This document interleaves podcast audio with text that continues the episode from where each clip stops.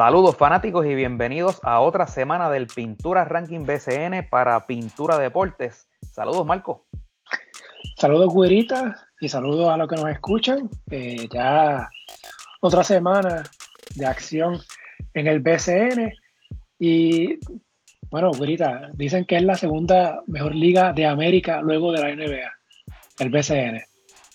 Eso leí por ahí una persona que parece es más fanático de Dalmau que cualquier otra cosa, pero oye, no hay duda de que el BCN es una gran liga, pero creo que dicta mucho de ser la segunda mejor liga después de la NBA. Mira, yo hace unos años, bueno, no sé unos años, hace un tiempito atrás, yo, pues, siempre escuchaba esto, ¿no? que si el BCN es la mejor liga del mundo, y me dio con googlear, ¿verdad? y puse las mejores ligas de baloncesto del mundo, o top 20, algo así. Y no, no es por ser más de malagüero ni nada de eso. En ninguno de los, de los sites que, que me topé, ninguno mencionaba el BCN. Se, se mencionaban, obviamente, NBA, Euroliga, CB, Francia, este, Italia, y la, la de Turquía, pero mencionaban 15, 10 ligas y en ningún momento mencionaban BCN. Quizás, no sé, por desconocimiento. No sé. O quizás porque las otras ligas son más, más llamativas, ¿no? En cuestión de, de, jugadores, este, no sé. Pero Marco, mira, te, te voy a dar un ejemplo. Para tú poder hacer una evaluación como esa, tú tienes que tener la capacidad de poder presenciar la liga y de la única manera que lo puedes hacer personalmente es viajando a esos países. Que eso es altamente difícil para cualquier persona que vaya a hacer esa evaluación. Por ende, ¿cuál es la manera que tú puedes evaluar otras ligas? Viéndolas por streaming, ¿no? O algún paquete que tú pagues o alguna liga que, tú tengas el servicio, qué sé yo, de cable y, la puedas ver. En el caso del BCN, eh, digo, y, y antes de entrar en eso, por ende, un elemento esencial de tú poder hacer esa evaluación es no solamente el producto en cancha, entiéndase, la calidad de los jugadores y demás, sino la calidad del producto que se ve, eh, ya sea por, por el internet o por la televisión. Y nadie me puede decir a mí que el producto que se presenta eh, por la televisión, entiéndase por el punto 2, es, un producto de calidad. Así que ya con eso, ya estás perdiendo eh, puntos en esa evaluación que la liga es muy buena en cuanto al producto, los jugadores que vienen, los jugadores invitados y demás. Sí, es muy buena. Eh, pero el elemento de difusión, el elemento de eh, información, noticias, transparencia, todo ese tipo de cosas le resta al producto en cancha. Así que cuando a mí me dicen, cuando yo cuando vi ese tweet que decía que era la segunda mejor liga de América después de la NBA, pues honestamente se lo escribió alguien, eh, es un fanático, eh, en el sentido de la palabra de fanatismo, eh, o lo escribió alguien del BCN. una de dos, porque es que no, no, no hace sentido desde el punto de vista objetivo. Otra cosa que para evaluar dónde está una liga es qué equipos de esta liga compitan contra oh, otros equipos de otras ligas. Entiéndase, por ejemplo, la, la Champions. Correcto. O sea, te imaginas un quebradilla con Whiteside y con Brandon Knight jugando, que sé yo, frente al Flamengo de Brasil, por ejemplo, o frente a obras sanitarias de Argentina. Ahí tú dirías, pues caramba.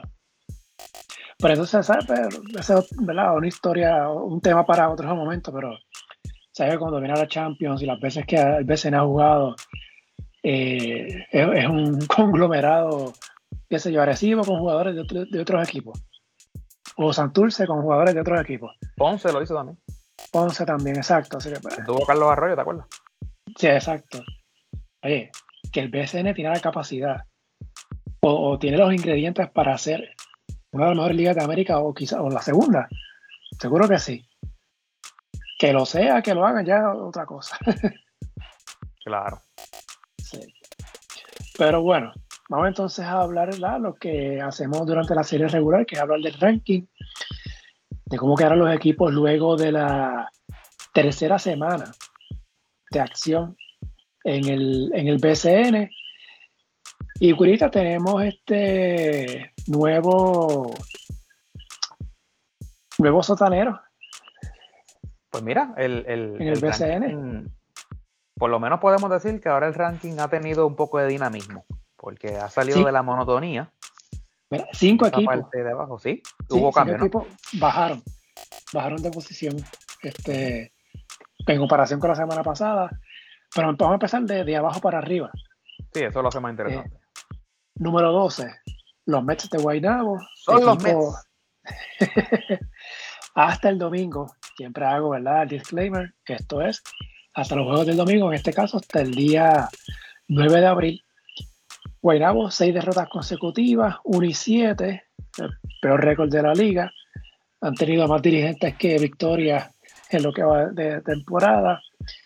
Se ha caído la ofensiva de este equipo. Eh, ya hay cambios de refuerzos. El equipo salió de Ed Davis y entra entonces como nuevo refuerzo, hombre grande del, para los Mets. Déjame ver si lo pronuncio bien. Simisola Shitu, que jugó en G-League con el Lake, eh, eh, eh, con el Magic, con la final del Magic en la, en la G-League. este equipo de Guaynabo que tú conoces muy bien, pues este equipo de Guaynabo, yo creo que lo vamos a repetir toda la semana. Empezó dando traspiés con el cambio de, dirigente sin haber dirigido ni un solo partido oficial. Eh, y tienen un, motín a bordo. Eh, lo escribí ahorita en un tweet. qué es lo que pasa con ese equipo en el caso de Renaldo Bockman, que por lo menos se pone el uniforme, ¿sabes? No es el típico jugador lesionado que está en, vestido de civil en, la banca, ¿no? Él, tiene su uniforme puesto eh, con su indumentaria, sus rodilleras, todo puesto. O sea, es como que tú llegas a la cancha y tú lo ves y tú dices, pues mira, este tipo va a jugar hoy. Y la realidad es que ha participado en un solo partido y busqué las estadísticas antes de grabar y ha participado en un solo partido tres minutos en los que ha hecho solamente dos intentos al canasto, no ha anotado ninguno Así que básicamente es un cheerleader, ¿sabes? Estás pagando a una persona eh, por tenerlo ahí y obviamente pues es un nombre, ¿no? Eh, es, un nombre conocido, vende taquillas. Eh, y en el caso entonces de, Gary Brown, eh, en los últimos partidos tampoco ha participado. así que estamos hablando de dos jugadores que por lo menos en el papel, y en el caso de Gary Brown obviamente pues sí es más notable, ¿no? y estoy mirando aquí las estadísticas, tampoco está participando esta noche mientras grabamos. Así que en cuanto a Gary Brown, pues se mencionan varias cosas. Se dice que es que no quiere jugar más con Guaynabo y que pidió cambio. Y otras personas me dicen que es que está lastimado. Pero eh, hice también la asignación. En las redes sociales de Guaynabo eh, son inexistentes, Marco. El último tweet fue como de principios de marzo y en la página de internet el último, la última nota es de diciembre del 2022. Así que si tomamos lo que son las redes y demás y lo combinamos con el producto en cancha, pues sabes que es una receta de, desastre. Y este es un equipo que hizo movidas en la, temporada muerta, entiéndase. Trajeron a Gary Brown, trajeron a Jason Page de Mayagüez, filmaron a Onsi Branch como agente libre. Eh, así que uno la podía entender o, podía eh, pensar que iba a tener un mejor desempeño que el de la temporada pasada, que de por sí fue deficiente. Eh, pero hasta ahora, como mencionas, eh, seis derrotas al hilo, 1 y 7, eh, están últimos en, su división. y esta noche están pasando el Niagara en bicicleta ante, ante Fajardo. Así que yo no le veo mejoría a este equipo, salvo que este refuerzo que tú acabas de mencionar sea pues un facsímil razonable de lo que fue en aquella temporada Amida Brima, que ¿verdad? fue una sensación.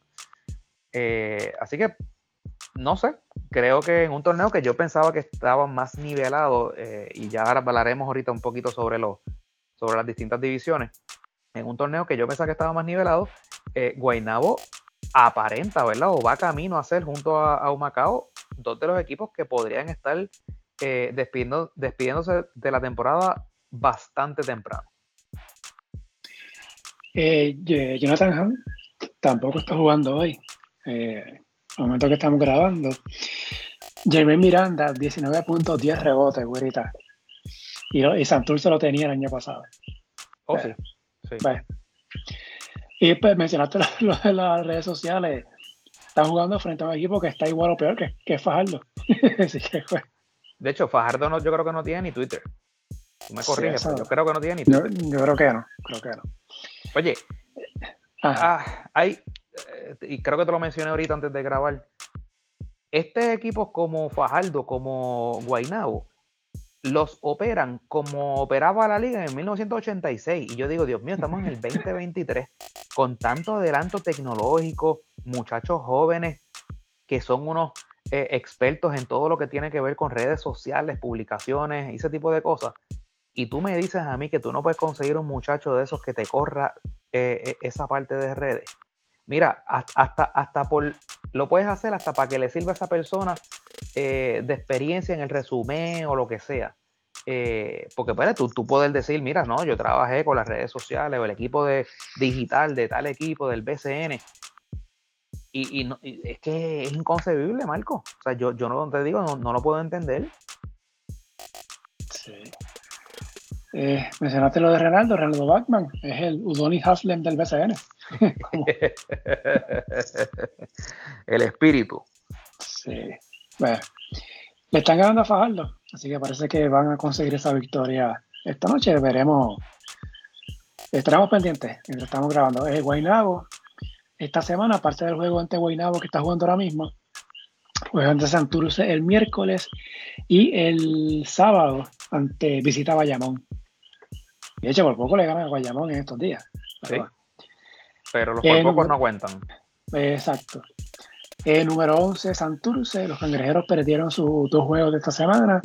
En lo que fue el debut de Nathan Pibi ya oficialmente como técnico del equipo. Santurce es el equipo con menos partidos jugados hasta la fecha eh, en la liga. Eh, Jean Clavel ya terminó campeón en la liga que estaba jugando allá en Europa. Todavía está pendiente la, Eurocopa. Así que pues pudiera estar ya pronto Clavel eh, uniéndose al equipo. Yo no sé qué decir de Santurce, fuera hacia Palermo, está poniendo sus números, eso es importante, le está dando cancha. Eh, fuera de ahí, yo no sé cómo mejorar este equipo de Santurce. Bueno, acuérdate que anunciaron hoy oficialmente que han eh, firmado a, David Stockton.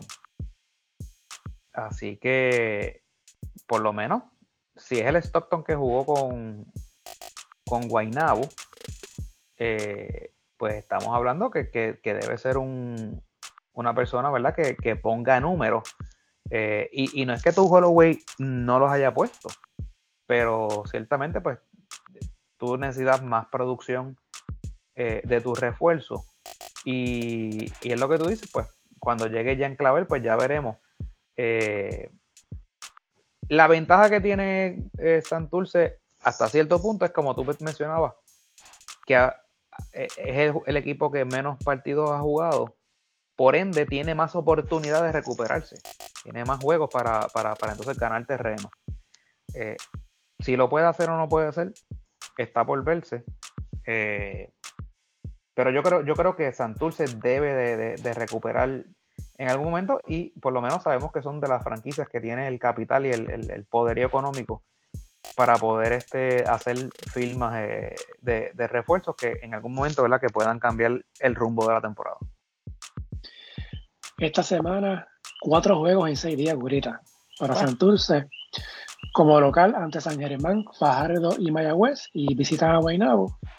Así que en el papel pudieran sacar dos victorias esta semana. Así que veremos si. Ante quién? Bueno, Guaynabo y Fajardo.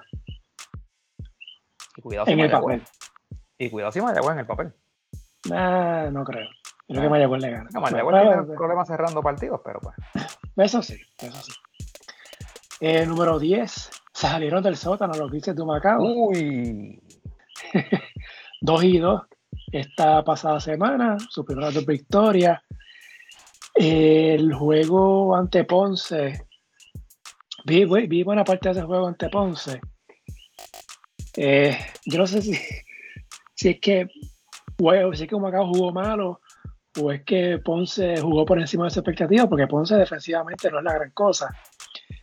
Eh, así, pues, Humacao tuvo un mal juego ahí, luego de haber tenido una buena victoria ante Carolina. Eh, los refuerzos, eh, Leonel Figueroa y Tom Robinson, han estado jugando muy bien. Robinson se lesionó en el juego ante Ponce, no sabemos si es muy grave eh, esa lesión. Y entonces el armador, Xavier Simpson, que llegó en lo que se esperaba la llegada de David Stockton, pero nunca llegó a Stockton. Se quedó en la zona metro con, con Santurce. Y Gaby Berardo ya debutó con, el equipo, así que en el papel, Humacao pudiera mejorar. Hay que ver qué pasa entonces con la posición de armador, que originalmente iba a ser Stockton. Veremos a, Holloway en Humacao ahorita. Podría ser, podría haber un cambio ahí, eh, porque ciertamente ellos van a necesitar un, refuerzo ¿verdad? anotador en esa posición. Eh, y, Holloway puede ser gran complemento. Ojalá que, Thomas Robinson, eh, ¿verdad? Que la lesión no sea seria, porque es un, es un, gran, es un gran jugador. Y ya tú ves la diferencia eh, con él en, el medio. desvía mucho tiro, coge mucho rebote, defiende bien, es, duro, es un jugador aguerrido y también anota, o sea que no es un jugador de un solo lado de la, de la cancha. Así que lo habíamos mencionado, habíamos mencionado que este equipo de, de Humacao se suponía que, ¿verdad? que, hubiese tenido eh, una mejoría y ya con Gaby Beraldo en, cancha, pues deben ver una, mejoría en su, en su, ¿verdad? En su producción eh, ofensiva y caramba, un equipo que tiene, tiene eh, es el único equipo que tiene la, la, capacidad o ¿verdad? Por, por disposición reglamentaria tiene la, la potestad de tener tres jugadores invitados, así que uno tendría que pensar que, tú tienes que traer tres jugadores buenos. Y eh, sabemos que este el apoderado es Roca. Eh, Roca eh, no se va a quedar cruzado de brazos. él no está ahí por, estar. Así que es bueno para la liga que, que, que Humacao levante. Tengo la gran interrogante, ¿qué pasa con Stockton? Porque lo habían anunciado, habían dicho de que pidió descanso luego de haber terminado en la G pero que se iba a reportar al equipo. Y cuestión de horas, sale que entonces va a estar con Santurce. Pero fíjate, y, ahora que lo mencionas, ahora la interrogante la tengo yo. Porque si el equipo estaba, o sea, y, la realidad, y lo, fue, fue un anuncio oficial del equipo, de que Stockton iba a ser uno de los refuerzos. Cuando tú haces un anuncio como eso, Marco, ¿tú no crees Digo, y yo, y yo conozco de otros equipos que no hacen ese tipo de anuncios hasta que no tienen el contrato firmado por el jugador. O sea, lo que eso quiere decir es que entonces Humacao hizo ese anuncio sin tener el, contrato firmado. O sea, eso era como que un acuerdo verbal. O sea, porque pues eso es muy arriesgado. Y sabemos que en el BCN no, es ajeno a, a, lo que le llaman las cuchillas, tú sabes. Este... Entonces, después que tú has vendido, y digo vendido en el sentido literal de la palabra, has vendido la idea de ese jugador, se la estás vendiendo, ¿verdad? A, tus abonados, a tus fanáticos, de que uno de mis jugadores va a ser David Stockton y es un nombre, ¿verdad? Porque obviamente, por dos razones. Por el apellido del papá, que tiene mucho peso, y el segundo por, lo que hizo con Guaynabo las dos temporadas que estuvo pues tú como aficionado de, ese equipo de Macao, pues tú dices, mano, pues este equipo este año va a estar bien bueno. O sea, porque si, si encima de lo que ya teníamos, vamos a traer también un tipo como Stockton, que es un tipo que podría promediar fácilmente 20 puntos en ese equipo, pues mira, las cosas se ven buenas y tú te entusiasmas. Pues entonces, ¿cómo es que tú haces ese anuncio y ¿sabes? lo hiciste sin, sin contrato firmado? O si tenías contrato firmado, lo liberaste del contrato, pues, pues mira, hay muchas interrogantes. Eh, ojalá que se pueda saber qué pasó ahí. Yo debo hacer una cosa. El 25 de diciembre del 2022, el equipo publicó un tweet deseando feliz Navidad a, sus seguidores. Y en el arte había una foto de Stockton. por eso es lo que te digo. O sea, en diciembre. No fue un rumor que se regó. Es que, es que, o sea, fue, fue, fue oficial. No sé, qué pasó ahí. Pero, eh, Humacao esta semana juega, recibe en su casa en, a Carolina y visita a Ponce y a Fajardo. Hablando de Fajardo, el número 9, los cariduros bajaron dos posiciones, estaban en 7, ahora están novenos, 1 y 2 la pasada semana. Fajardo, ahorita sacó ventaja de 26 puntos a San Germán en el Arquelio y perdieron el juego. Eh, es el equipo que menos anota. Eh, bueno, sí y no. Eh, porque yo, yo, con el baloncesto como se está jugando ahora, yo lo veo de esta manera. Bueno, una, ventaja de 20, 25 puntos en la primera mitad. yo sé que suena mucho. Pero para mí no es 100% determinante de, que ya vas a ganar el juego. No, claro, claro que no. Por como es el baloncesto ahora mismo, el juego rápido, el triple, la, regla esta de los 14 segundos, si coge rebote ofensivo, el juego es mucho más rápido. O sea, una ventaja de, 25 puntos en la primera mitad se puede descontar eventualmente. Y se ha visto muchas veces. O sea que, pero sí, eh, no, es, es fuerte para un equipo sacar una ventaja de esa manera en la carretera y dejarla perder. Eso sí. Desmoralizante, Marco. Eh, sí, desmoraliza, eso sí, sin duda. Eso sí. Eh, solamente una vez Fajardo había pasado de los 90 puntos de la temporada hasta el juego de hoy, que precisamente le ganan a Guaynabo 99-98, güerita. ¿Cómo fue? Ganó Fajardo Guaynabo 99-98. pero, sí, Pero, si, yo estaba viendo, yo lo tenía puesto ahorita y, y Guaynabo estaba ganando. ¿Qué pasó aquí? 34 puntos anotaron los cariduros en el último parcial. Y ganaron el juego 99-98. No puede ser. No puede ser. Mira, sí. Ay, Dios santísimo. Dice aquí un canasto de Damian Dujar eh, faltando dos segundos. Oh, ma. Anda, para carajo. Bueno, así que ya, por lo menos hasta el domingo, solamente en una ocasión Fajardo haya pasado de los 90 puntos, ya hoy pues lo consiguieron por primera vez desde el 22 de marzo. Fajardo ha pasado de los 90 puntos. Esta semana Fajardo ya consiguió la victoria ante Guaynabo, juega ante Arecibo, visita Santurce y recibe a Humacao. ¿Algo que quieras decir de Fajardo, güerita? Pues mira, este, no hay duda de que la entrada de mi Andújar le da una dimensión distinta. lo que sí es la parte que no entiendo, viendo el box score, y tú me corriges, Marco, ellos están empezando con, su refuerzo en el banco, el, el, el, el IJA, ¿eh? o el, el, AIA, yo no sé cómo se pronuncia, eh, que hizo hoy 22 puntos con 12 de rebote, son números de literalmente de refuerzo. Eh, y, este mucho febre, 19 eh, saliendo del banco también. Así que te digo que me sorprende porque honestamente Guaynabo estaba ganando el juego, no ampliamente, pero lo estaba ganando todo, todo toda la ruta. Este, para que tú veas, todavía les queda algo de, ese perfume campeonil que tuvieron, porque sacar ese juego así de esa manera, este, pues no, es cosa fácil. Aunque ganarle a Guaynabo hoy en día no es, no es ningún, ni ninguna, eh, ¿verdad? Ninguna hazaña, pero, pero, está, pero, estaban, pero estaban perdiendo, Así que eh, no, no deja de ser este interesante. Pero no, no mucho más que decir de, de Fajardo, porque pues ciertamente pues pensábamos que iban a tener una mejor temporada y pues han, han estado como que dando tumbos, como que ganan uno, pierden dos, así y vamos a ver, tienen juegos este, interesantes esta semana. Por lo menos Fajardo ha sacado dos juegos importantes ante Santurce y Guaynabo, sí. que son rivales directos en su grupo, así que eso pues, es, lo que importante. Tú, es, lo que tú mencionas, que, tienen que ganar esos, esos juegos para mantenerse ahí en la pelea, porque a Bayamón nadie lo va a alcanzar en esa división. Sí, exacto, exacto.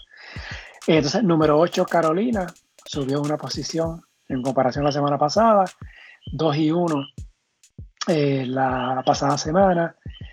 Victorias importantes, ¿verdad? Lo que hemos estado hablando, frente a rivales de sección. frente a Fajardo y Guainabo. Eh, Víctor no ha tenido, por lo menos eh, fríamente viendo los números, no ha sido el Víctor Root que estuvimos acostumbrados a ver en Fajardo.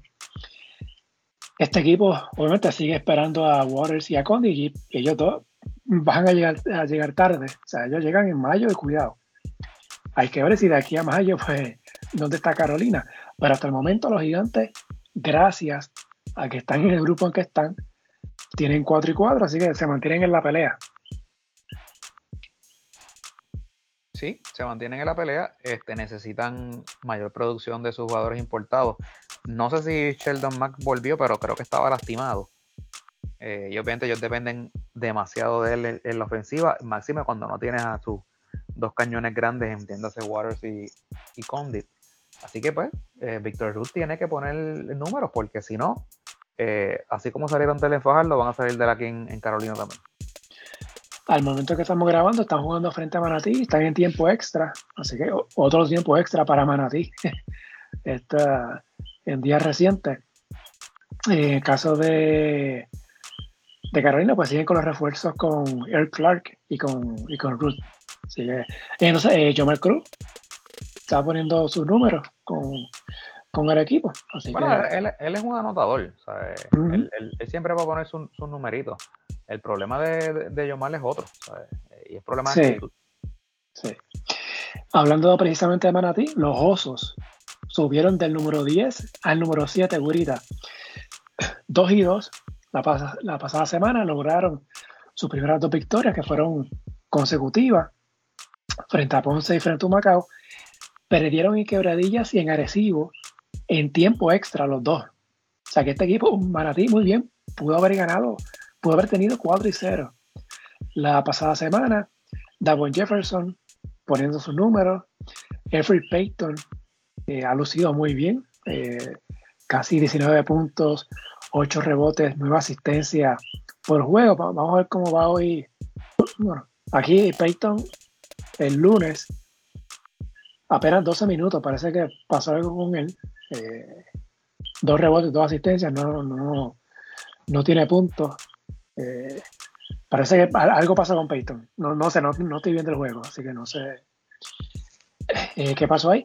Pero por lo menos Manatí ha dado indicios de mejoría, que lo hablamos la, semana pasada, y ahora mismo está jugando su tercer partido en tiempo extra, Gurita. Sí, yo no sé cómo estás viendo ese, porque otro es el que está, el, de quebradillas y agresivos es el que está súper interesante, pero... Eh, no, no, te estoy viendo el score, no estoy, viendo el juego. No, ok, sí, porque es que ese juego está, está violento. Pues mira, los osos, este, eh, pues, lo decíamos, ¿no? Que este equipo pensábamos que si, si todas las figuras pues le llegan, pues iban a mejorar y, ciertamente el arranque había sido demasiado de, inesperado. Eh, y pues ya, ya están dando signos de mejoría. Y eso sin contar todavía con Jordan Howard y con Jivan Jackson. O sea, ese equipo debe de mejorar.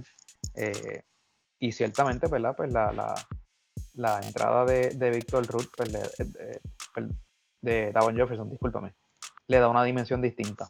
Eh, un jugador que ya lleva varias temporadas aquí en el, en el BCN, conocido más por su lado ofensivo. Eh, así que, eh, qué bueno, ¿verdad? que los osos están dando señales de vida, porque es bueno para, para la liga que este equipo, que no es nuevo, pero que, tuvo este tan mal desempeño el año pasado en Guayama, pues que, que les vaya mejor. Buenita, recuerda que te dije ahorita lo de Fajardo y San, y San Germán, mm. que Fajardo le sacó 26, 26 puntos de ventaja a San Germán y perdió el juego. Carolina estuvo al frente por 28 puntos ante Manatí en este juego. No. Y están en tiempo extra. Ahora mismo está ganando Carolina por 3. Pero los gigantes tuvieron ventaja de 28 puntos. No. estuvo 27 a 6 en el primer parcial. No, no, no, no, pero eso, este, eso es inconcebible. Sí. Eso era casi un knockout. Pero por eso es que te digo, o sea, que eh, o sea, una ventaja tan amplia en la primera mitad no, no define un juego, o sea, pues pueden pasar muchas cosas. Estoy viendo a ver si encuentro el, cuánto es que estaba el juego. E, esa, esa ventaja de 28. Mira, 36 a 8. El juego empezó 36 a 8. Wow. A favor de Carolina. Cuando faltaban 8 minutos del segundo parcial. Ahora mismo está en tiempo extra, está ganando Carolina por uno. Así que llamativo que si Manatí gana, tendremos dos juegos en básicamente menos de una semana que equipos se recuperan de desventajas de, de más de 25 puntos. llamativo eso. Muchachos, llamativo y preocupante para, para los que estaban adelante. Sí, sí. Bueno, Manatí, aparte del juego con Carolina, que está ahora mismo, pues recibe a Mayagüez el miércoles. Así que veremos cómo, cómo le va a los osos y una, una, una nota al calce. Este, no sé si viste el video de Osuna tirándole a Walter Hodge. No. Que si Walter Hodge, que si esto no es Egipto, esto es BCN, y yo como que... O sea que ya están buscando otra vez pautarse para crear las controversias donde no la hay. Sí, y, aparte de eso, pero Walter Hodge no es el MVP del BCN. Sí lo es. Y es que ya es campeón, múltiple campeón en BCR. Múltiple campeón y, todavía juega a un alto nivel. O sea, ponerte, a, eh. cucar, a, ponerte a cucar ese. Pues, ojo, con eso. Sí, sí, como que no sé, muy temprano para eso.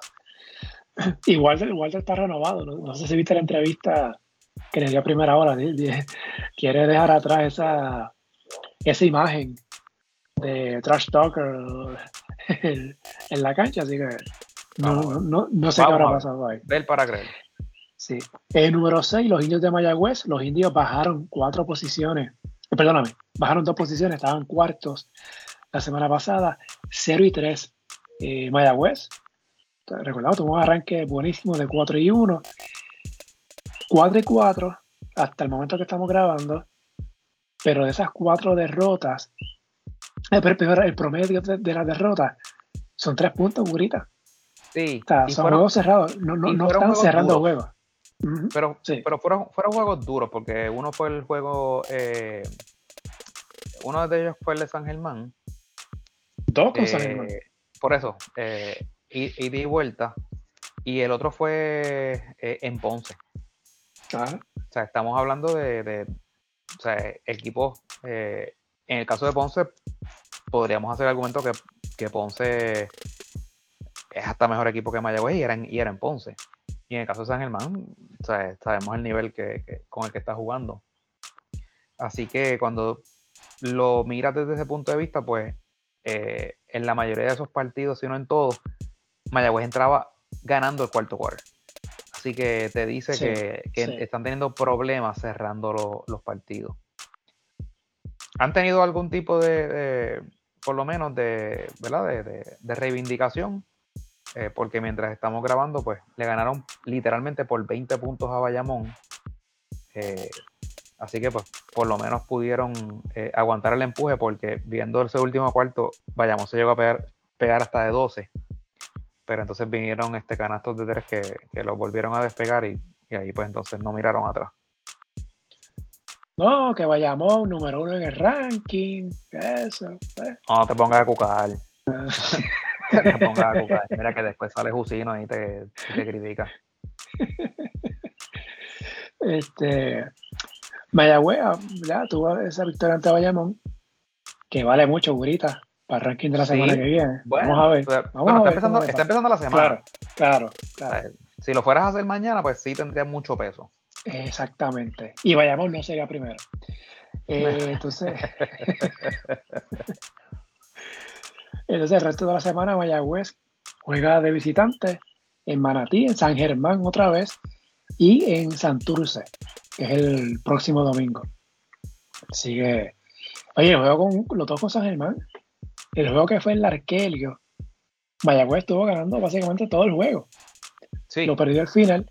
Ese el juego de sábado fue al revés. San Germán estuvo al frente, pero Mayagüez se pegó ahí vinieron los tiros de Norris Cole, sobre todo el último, que fue de esos tiros de héroe y villano, que cuando las metes eres bueno y cuando las fallas eres malo.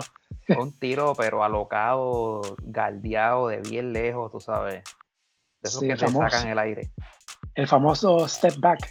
Este, pero pues la metió y, contó. Así que, que, que, así que o sea, Mayagüez ha perdido juego bien cerrado hasta el momento. Así que. Marco, esa es la definición de lo que es vender cara a tu derrota. Sí.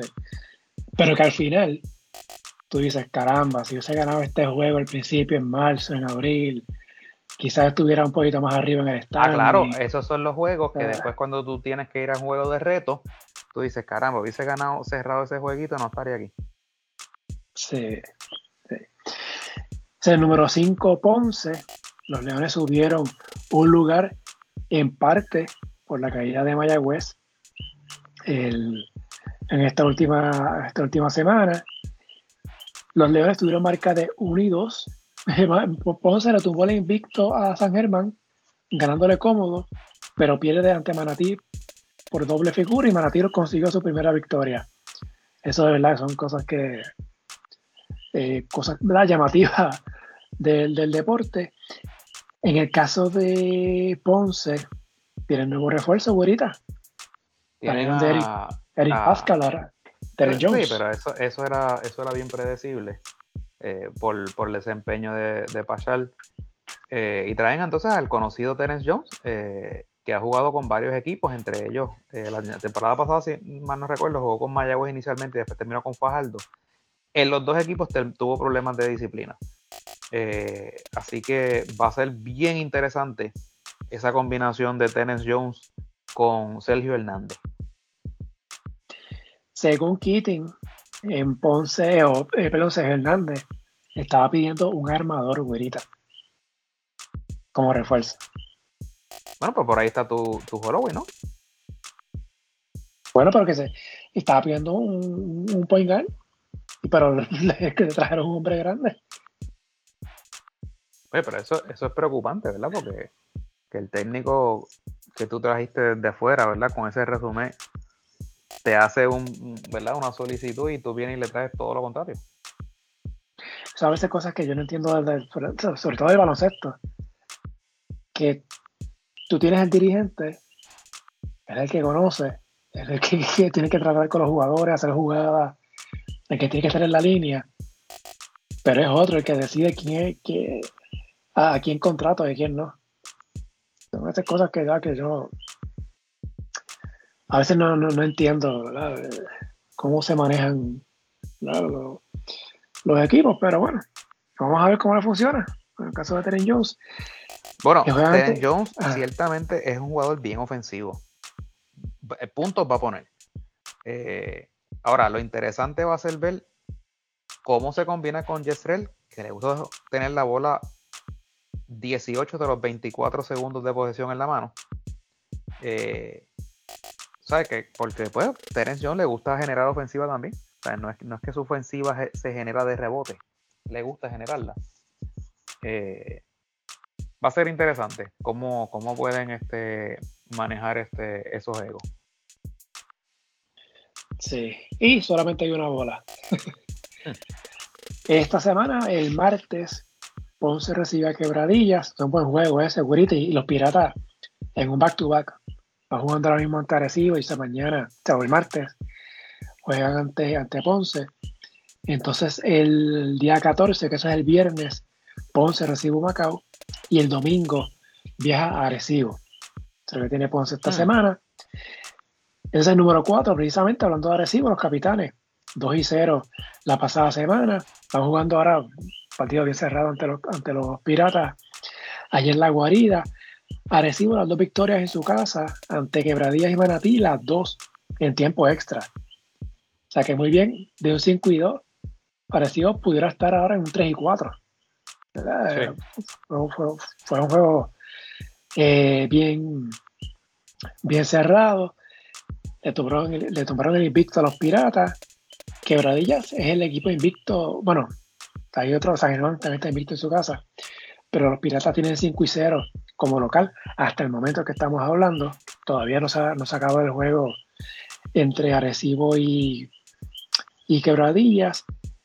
Los capitanes, Guirita, la veteranía. Eh, lo que hemos hablado siempre, esa máquina aceitada. Eh, al final del, día, ¿verdad? Pues es la diferencia. En esos juegos de tiempo extra, pues los han sabido sacar. Eh, imagínate cuando llegue el, el, centro, el tradicional centro de ellos. Ese equipo va a estar sólido. Eso es, sin duda alguna, ese equipo agresivo debe estar en el Final Four.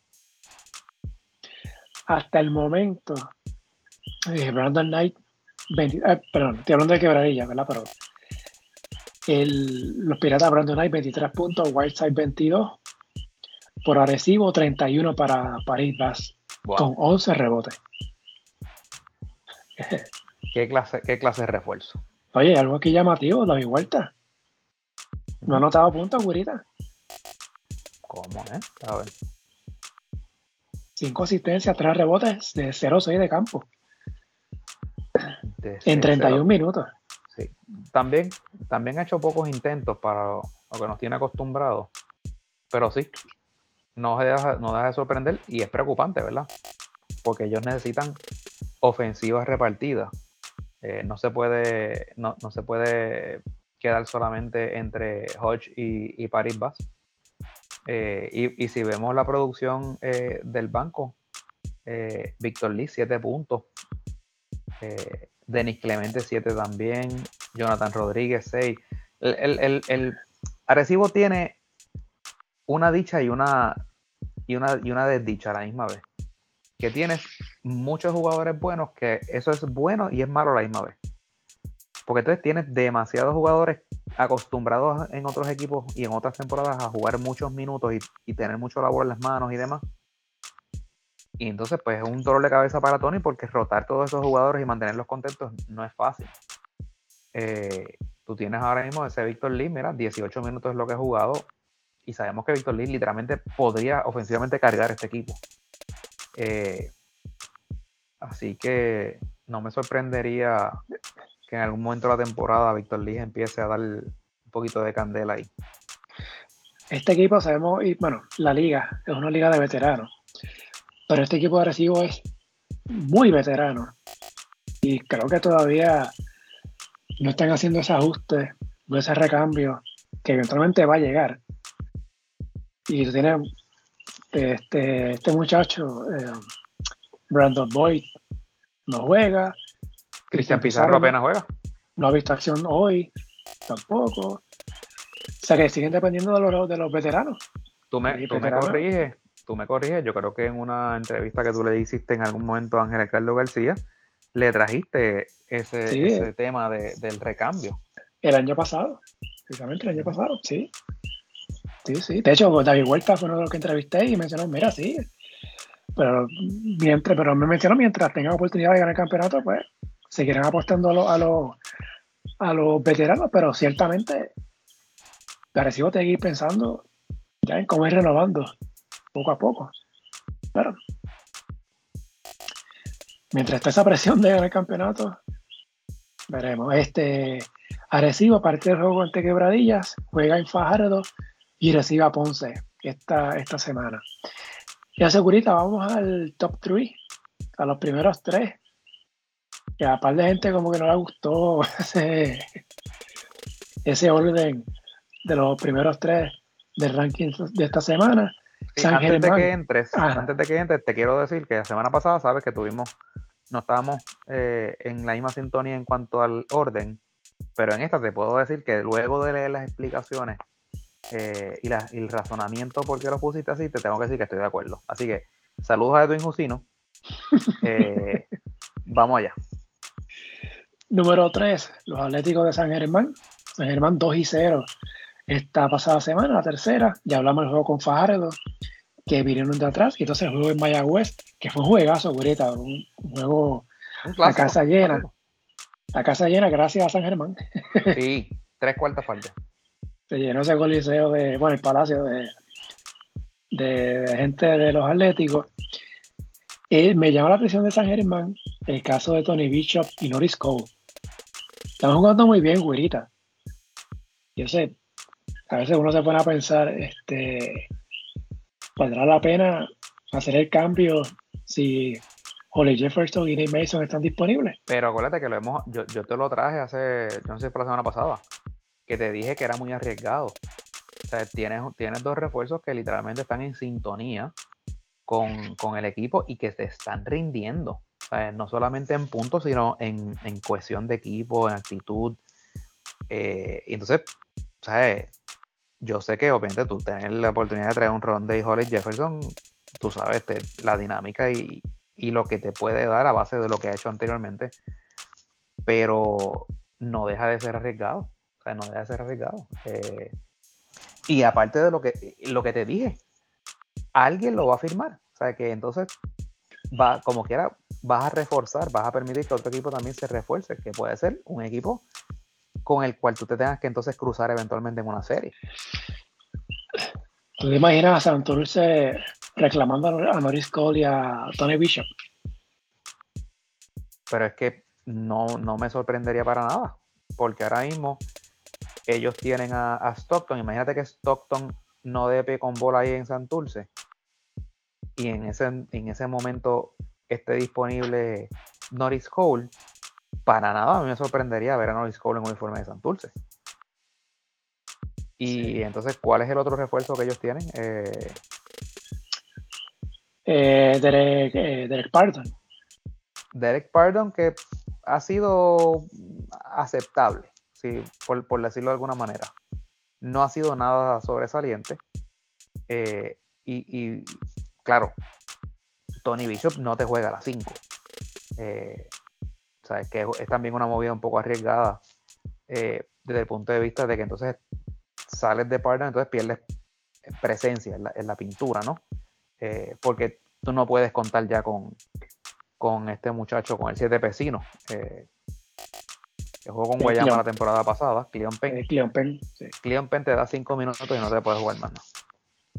No. apenas puede, puede caminar ni correr la cancha, caminar la cancha puede. así que pues es arriesgado. Yo creo que San, Santurce debe estar haciendo las gestiones para traer a, a su refuerzo eh, del año pasado, eh, Jake Diallo, si mal no recuerdo era su, nombre, que fue un muy buen refuerzo. Era, era, presencia en la pintura y anotaba también. Así que, eh, pero en el caso de, de Norris Cole, es lo que tú dices, no me sorprendería que Santurce u otro equipo que necesite un anotador en la posición de, de escolta, pues lo traiga. Eh, San Germán juega el martes en Santurce, en lo que sería el debut de David Stockton con los cangrejeros. Entonces, ya mencionamos, visitan a Mayagüez, perdón, reciben a Mayagüez el jueves y eh, visitan a Carolina el sábado. Es el calendario de San Germán. Para esta semana, San Germán, ¿por qué San Germán está tercero? Primero porque Bayamón, que que está segundo, llegó, tuvo una racha de siete, siete victorias hasta los juegos del domingo, no estoy contando la acción del lunes. Y ya este, la victoria de San Germán en Bayamón, parece que eso fue hace, hace mucho tiempo. Así que para efectos del ranking, pues e, esa victoria ya, no tiene tanto peso ahora mismo, por eso. Pero fue, fue, fue cerrada, güerita. Estos primeros tres lugares del, del ranking pues, para esta semana fueron bastante cerrados. Pero, pero, pero dilo ahí, ¿por ¿cuál es la razón principal por la que, por la que lo pusiste así? Bueno, el caso de no, te, lo que te acabo de mencionar ya no, es la, otra, la eh, ¿Cuál otra? no acuerdo. Porque te dio la gana. Porque lo haces tú. Esa es otra, sí. Eh, esa, es la más importante. Sí, me imagino. Este, no, no, pero ciertamente eh, es, lo que dice. Este, cuando ahora vayamos haciendo la transición a, Bayamón, eh, no hay manera de que tú pusieras a San Germán por encima de Bayamón. No, no. Es, Bayamón, número 2 de los vaqueros, ganaron sus dos juegos la pasada semana. Eh, con Santurce, que de hecho ese juego con Santurce, Cliff Durán anotó 14 puntos en la primera mitad, güerita, ante su antiguo equipo. este, ya luego de ahí solamente dos puntos y Santurce pues, perdió ese juego. Bayamón, ganó, mejor dicho, Bayamón ganó el juego. Pero ese Bayamón necesitó de un tiempo extra para ganarle a Guaynabo, güerita. Sí. Y por esa razón es que Bayamón no está primero en no estuvo primero en el ranking. Ah, eso fue, eso fue el factor determinante. Sí, para mí. Ese fue el factor. Aparte, de que, aparte de que la de que Quebradillas ha jugado muy bien también. Eh, ¿Verdad? el resto de sus partidos, que solamente ha perdido uno. Eh, y las victorias, y las victorias de, de, quebradillas podríamos decir que son como un poquito más de calidad. Por lo menos así lo veo yo. Sí, se puede decir. Y, la derrota fue en tiempo extra. Por eso. La de los piratas. Y de, y de visitantes. Este. Pero en el caso de Bayamón, eh, obviamente 7 eh, y 1 hasta el domingo, tienen 7 y 2, luego de la derrota el lunes en Mayagüez. Eh, el equipo está jugando bien, a pesar de que no está Ángel Rodríguez, no está Christian Doolittle, no está Stephen Thompson.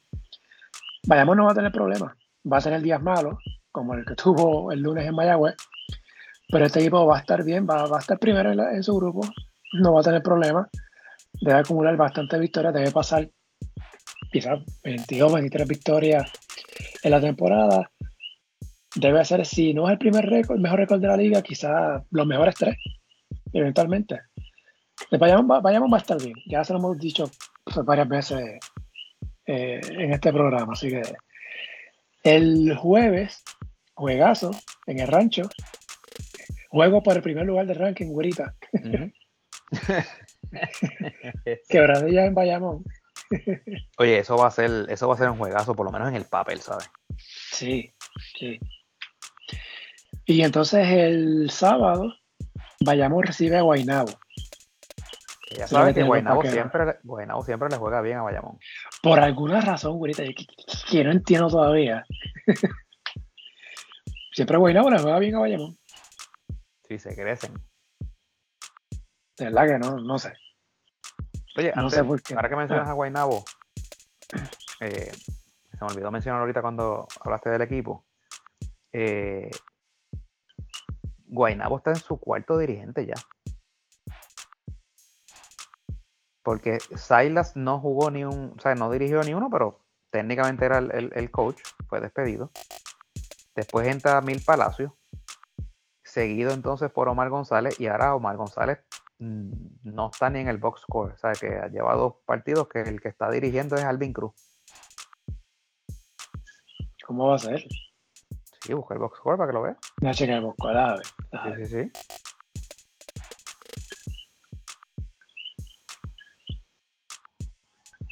Mira, sí, habrá que ver entonces este el video del juego.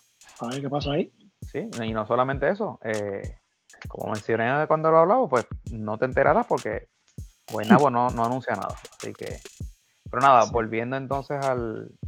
Creo que ya estabas haciendo la transición de Bayamón para, el primer lugar. Sí, los Piratas, eh, número uno, por segunda semana consecutiva. Eh, 2 y 1 la pasada semana. 7 y 1 hasta el domingo. Ya tienen 8 y 1 con la victoria del lunes ante Arecibo. Como ya mencioné, su única derrota fue en Arecibo y fue en tiempo extra.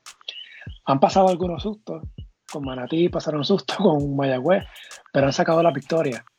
Eh, para mí, Brandon Knight y Hassan Whiteside están teniendo temporadas de co-MVP ahora mismo. Está difícil escoger uno de los dos como, como MVP, o sea, uno de ellos solo.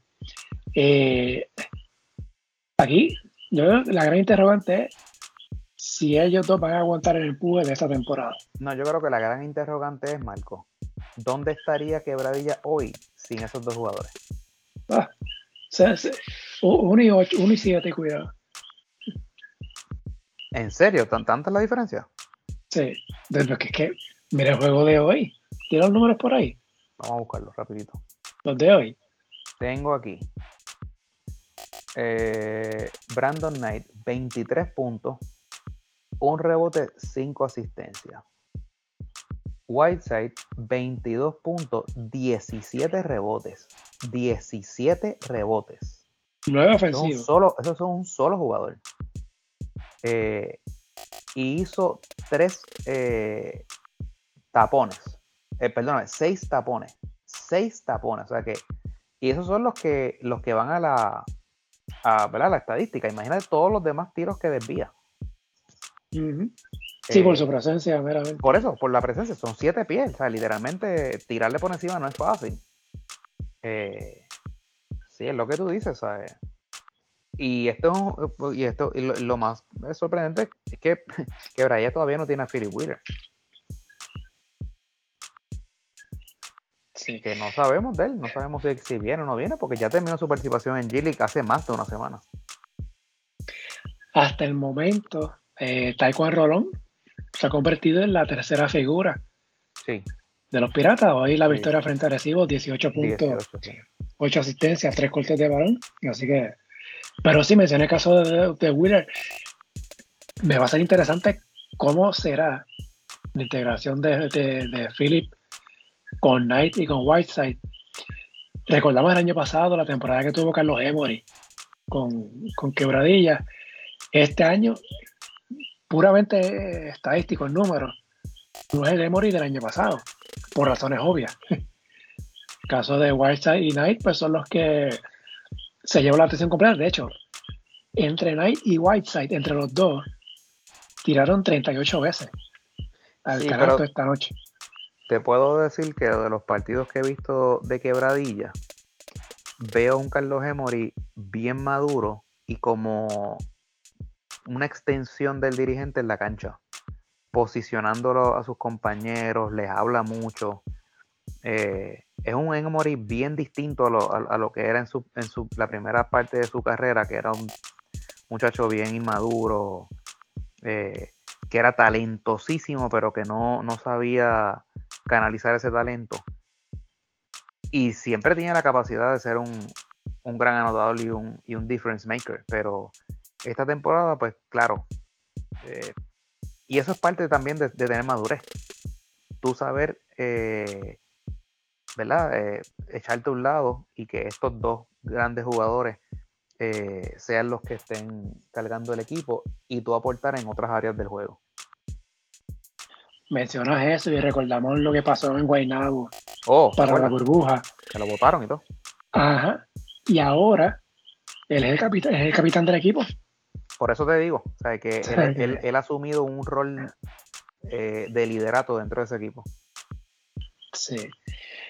Y menciona, ¿no? Esa parte de, la madurez, eh, aceptar de que hay dos caballos, en el caso de Knight y Whiteside, que para de ellos es que gira la ofensiva. Ya no es como el año pasado, que era él, que era él, Emory, ¿no? Y Philip Wheeler. Ahora hay dos refuerzos de, de mucha calidad, quizás los mejores dos del torneo hasta la fecha. Eh, y hasta el momento, pero, o sea, el equipo está ganando. 8 y 1 y cuando se gana, todo el mundo es feliz. No, claro, que sí. claro No importa qué. Así que, quebradillas, ya le ganó agresivo. Eh, mañana, bueno, el martes jueguen Ponce, back to back para los piratas. Interesante cómo van a reaccionar los piratas ante ese back to back. Entonces, el jueves ante Bayamón. Calendario bastante duro para Quebradilla esta semana, Mugrita. aquí es que vamos a ver de verdad si Quebradilla, si, si este equipo de verdad, con Whiteside y Knight toda la temporada, si este equipo de verdad puede llegar hasta abajo. Digo, es temprano, lo sé. Pero cuando tú juegas frente a Recibo, Ponce y Bayamón, tres juegos en cuatro días, y cuando frente a Ponce en Ponce, en back to back. Si sacas los tres juegos, primero que ya vas a ser primero de ranking la semana que viene, que eso es lo más importante. Pero creo que, que enviaría un mensaje sólido para el resto de la liga. Pues ya estamos hablando ya, si, si ganan los dos juegos, estamos hablando los dos juegos de esta semana, los que les quedan, Quebradilla estaría subiendo a 10 y 1. Estamos hablando ya, eh, entrando ya al tercio de la temporada primer tercio de la, temporada. Así que Sé que es temprano todavía, pero sería un mensaje interesante. Ese juego con Bayamón va, a estar bien, va a estar bien bueno. Yo creo que va por televisión. Si no, déjame verificar por acá. A ver si. si está para. Bueno, sí, está por televisión. bueno, porque es que imagínate. Eh, esa promoción debe empezar mañana. Porque la, los números deben ser violentos. Oye, pero Gurita, mírate esto. El jueves, dos juegos. Mayagüez en San Germán, Quebradillas en Bayamón.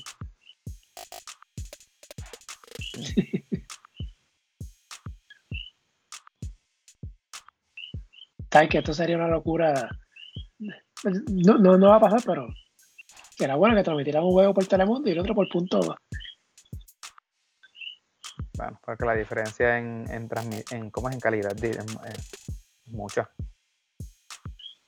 Pero por lo menos yo sé que va a ver YouTube, así que, pero pues, el jueves, pues, un, juego en el televisor y el otro juego, pues, en la computadora o, en la tablet, por YouTube. Pero son dos juegazos el jueves, güerita. Mm. Dos juegazos. Dos juegazos.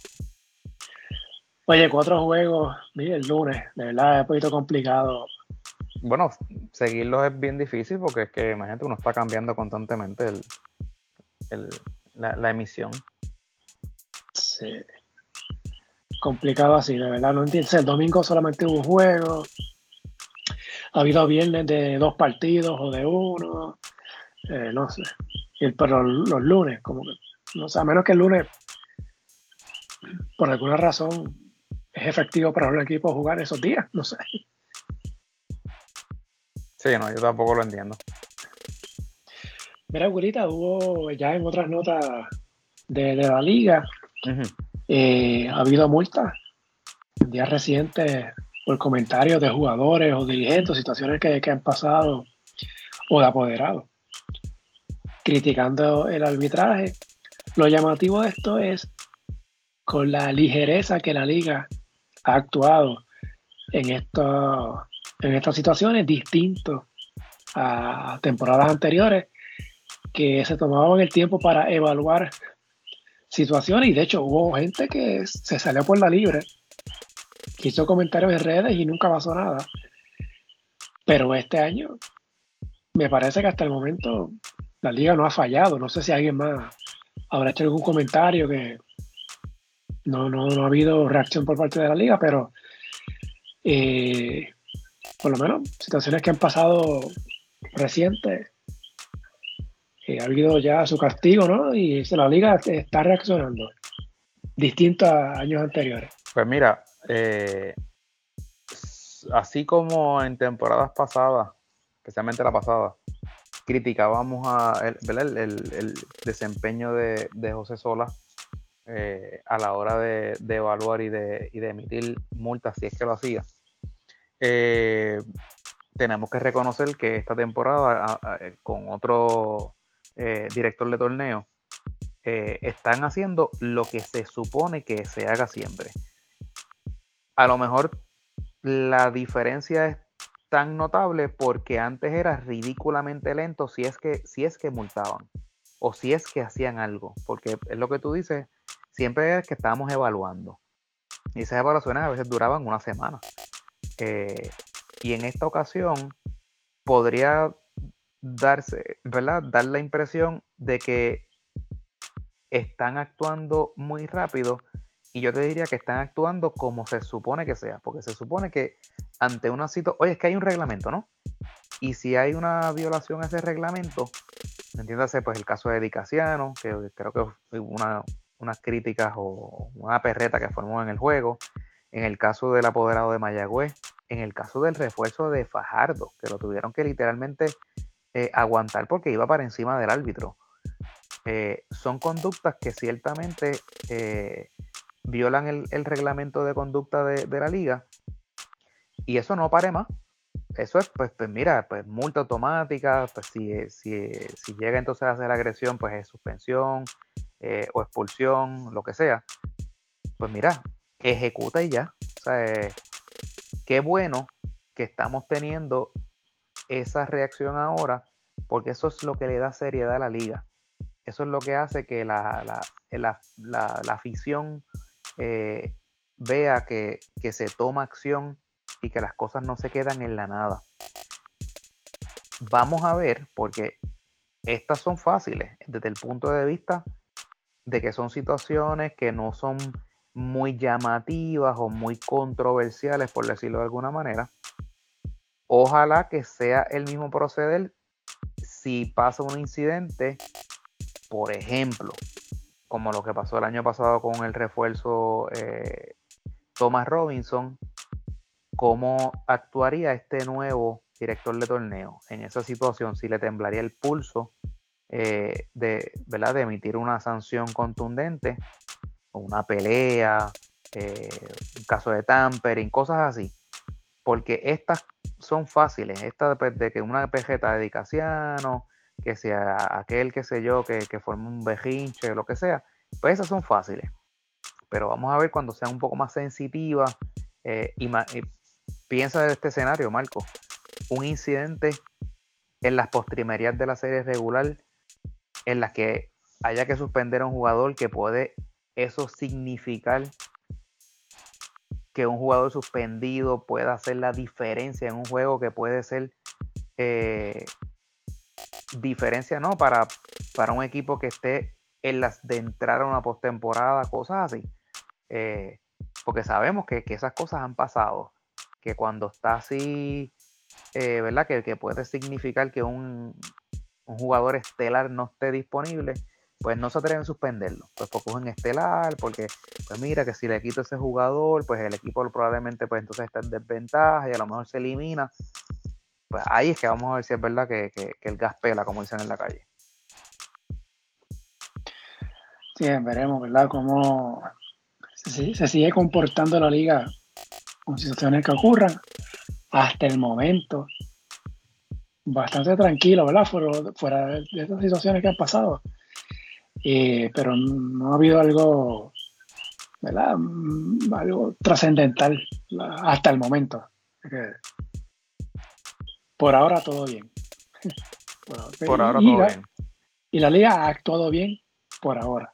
No, por eso, y por eso lo, y por eso lo digo.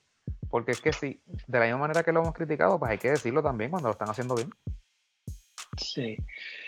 Mira, Gurita, este, ya obviamente acabó la jornada del lunes, ganó Carolina, finalmente en tiempo extra, 102 eh, a 100, así que no, no, votaron el juego. Carolina tuvo ventaja de 28 puntos. Votaron las energías. sí. Y por poco pierden este juego, increíble. Eh, Así que los gigantes tienen ahora están por encima de 500 con 5 y 4. Manatí cae a 2 y 8. Y curioso, pues, la tabla de posiciones en el grupo A, por decirlo así, o conferencia del oeste, como, como le quieran decir, hay cinco equipos jugando para 500 o más. Eh, Quebradillas 8 y 1, San Germán 6 y 1, Arecibo 5 y 3, Mayagüez 5 y 4, Ponce 4 y 4, Manatí tiene 2 y 8. En el otro lado, Bayamón 7 y 2, Carolina 5 y 4, 5 eh, y 4, perdón. El resto juega para récord perdedor. Eh, más derrotas que victorias. Esto lleva a la pregunta. ¿Deberíamos salir de esto de dos divisiones y hacer un standing eh, global? Del 1 al 12 Sí, yo, a mí no me gusta eso de, las divisiones. A mí me gusta más lo del. Lo yo, creo que lo hemos discutido. Yo creo que el año pasado lo discutimos también. A mí me gusta el, el, standing global. Pero puedo entender el argumento de, las rivalidades y, demás que jueguen con más, ¿verdad? Con, los que están más cerca y demás cosas. No es que es algo que, no pueda vivir con ello, pero a mí me gusta más la, la tabla global. Pero quizás la ventaja de tener, de dividirlo, ¿verdad? En dos secciones. Eh, número uno, ¿no? Es lo que mencionan, lo de las rivalidades. Este, y creo, ¿verdad? Que puede haber algún ahorro en gasolina, peaje, ¿verdad? Distinto de ir dos veces a Mayagüez, que sé yo, Bayamón, ir dos veces a Mayagüez, ir solamente una en la serie regular y viceversa. Pero otra es que, por ejemplo, el año pasado, si tú hacías un standing del 1 al 12 y clasificaban los mejores 8, Carolina no hubiese clasificado a la postemporada. Si hubiese quedado fuera. Carolina entra porque es retado por Mayagüez, que tuvo mejor récord. Del otro lado fue quinto. Y Carolina ganó el juego de, de reto. Así que pues, cuando se, se ponen así dos divisiones, en este caso, pues abre la puerta a que algún equipo con récord negativo o pueda, tener posibilidad de clasificar a la postemporada, como pasó con Carolina el año pasado. Pero no sé, creo que eh, uno debería tener los mejores ocho eventualmente la postemporada. Claro. Y obviamente ya lo que pasó, pasó, ¿no? En Mayagüez, recordamos, empezó 0 y 7, terminó con récord ganador, 17 y 15 en la temporada, pero no, perdió el juego de reto en Carolina. Que fue en Carolina porque Carolina fue el cuarto en el, grupo. Era Mayagüez el que estaba retando. este, pues esa fue la, razón. Eh, pero nada, eh, quizás si hacen un standing del 1 al 12, tendrá que hacer un, calendario que básicamente los equipos jueguen las mismas veces en contra. Este, Bayamón, por ejemplo, jugando tres veces ante Ponce, tres veces ante Mayagüez, ante San Germán. Quizás tenga que jugar cuatro veces frente a Guaynabo, qué sé yo, porque es el equipo más cerca que le queda.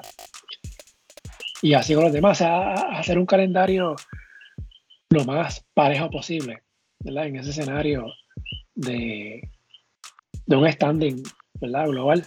Este, pero nada, es lo que han hecho en los últimos años. Pues,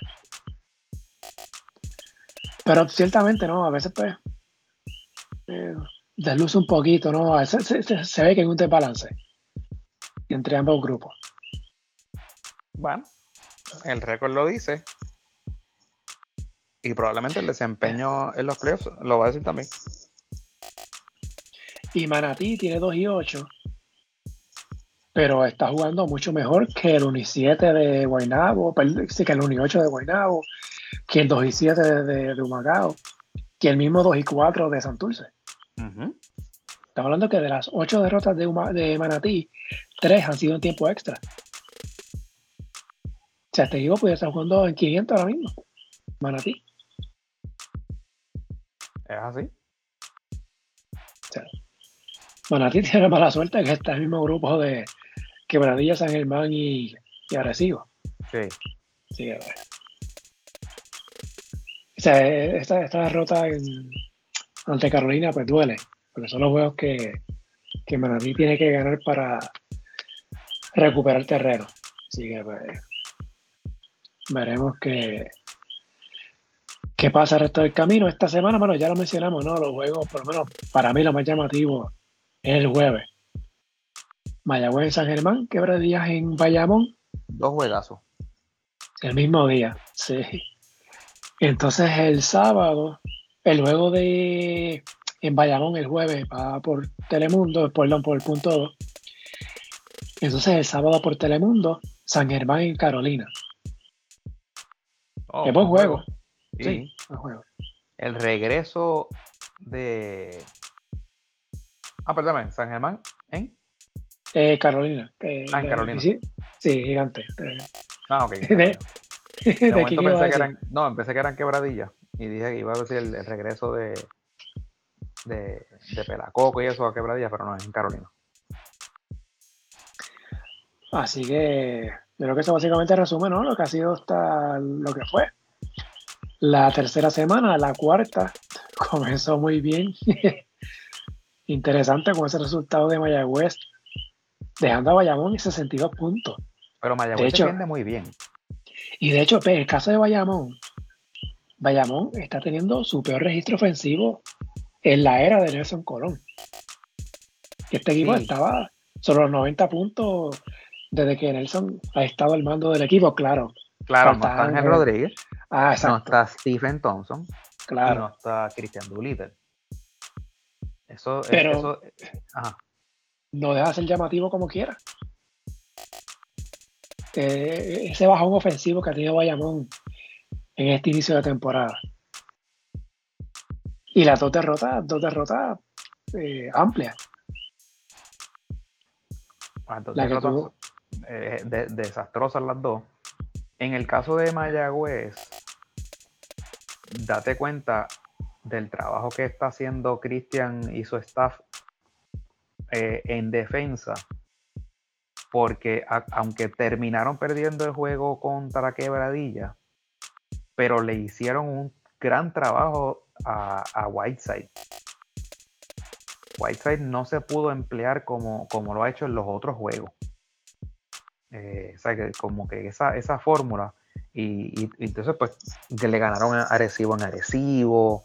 O sea, que, que, Mayagüez ha tenido eh, unos desempeños muy buenos con, con los equipos tope de la liga, tú sabes. Eh, el problema ha sido cerrar los partidos. Mayagüez debería tener un mejor récord. Eh, porque, por ejemplo, ese Sí. mismo juego de quebradilla lo perdieron al final. Ese juego, ese juego con San Germán, de hecho, el juego que fue en San Germán, Mayagüez lo estaba ganando. Fácilmente Mayagüez pudiera tener 8 y 1 o un 7 y Sí. 2. O 7-2. Fácilmente. Fácilmente. Un 7 y 2. Sí. Este, sabe que, que yo creo que si es verdad logran hacer ese ajuste de cómo poder cerrar mejor los partidos, eh, Mayagüez podría estar acercándose al grupo, al grupo de arriba de la liga. Ahora mismo están en el montón.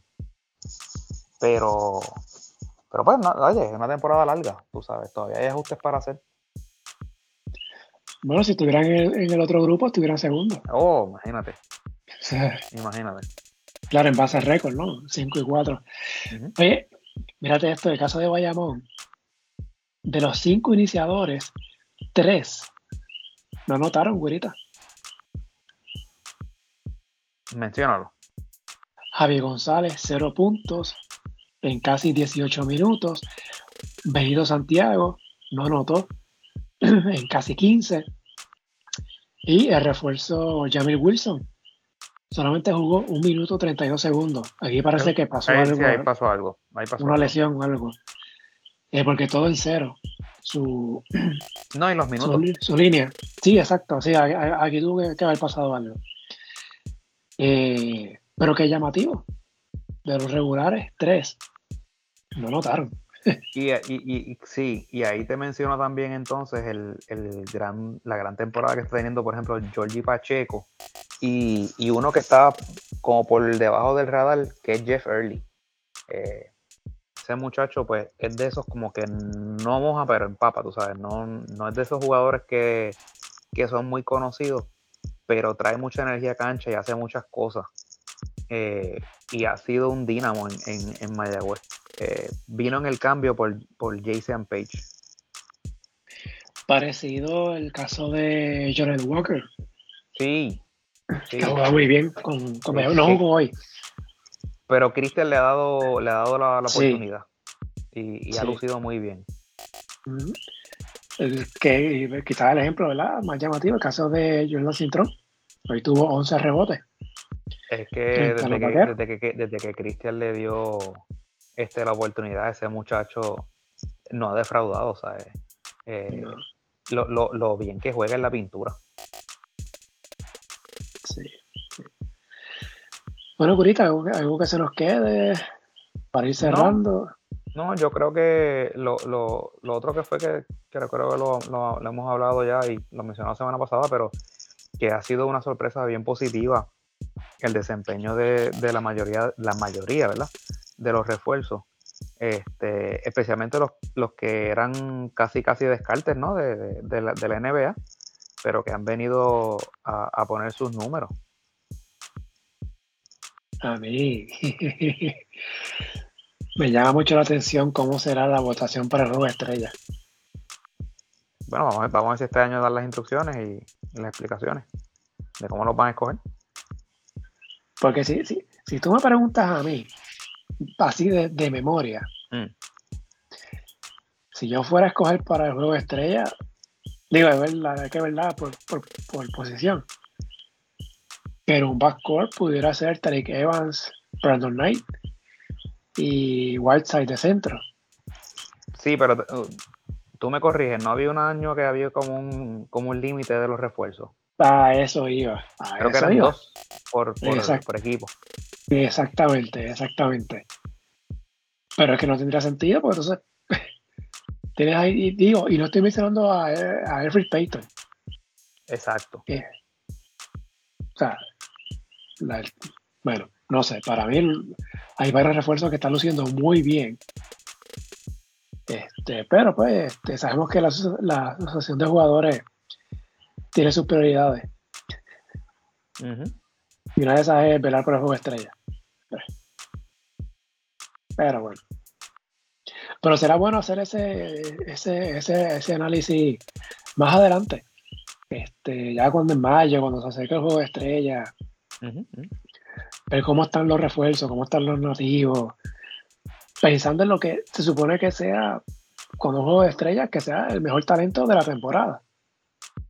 Se supone que ese es el espectáculo, ¿no? Se supone, exacto. Exactamente. Pues veremos. Vamos a ver. Eh, estamos entonces? Sí, yo creo que ya estamos por esta semana.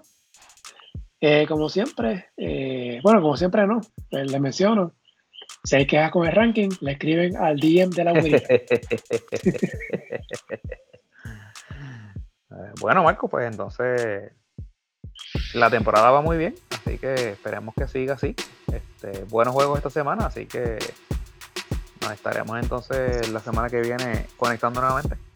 Ah, y antes de irnos, este, Burita, gracias por haber estado, que estuviste en Quebradilla.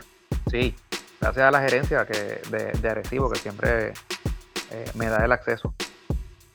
No fue, no fue Fabián, por si acaso. No, aunque estaba.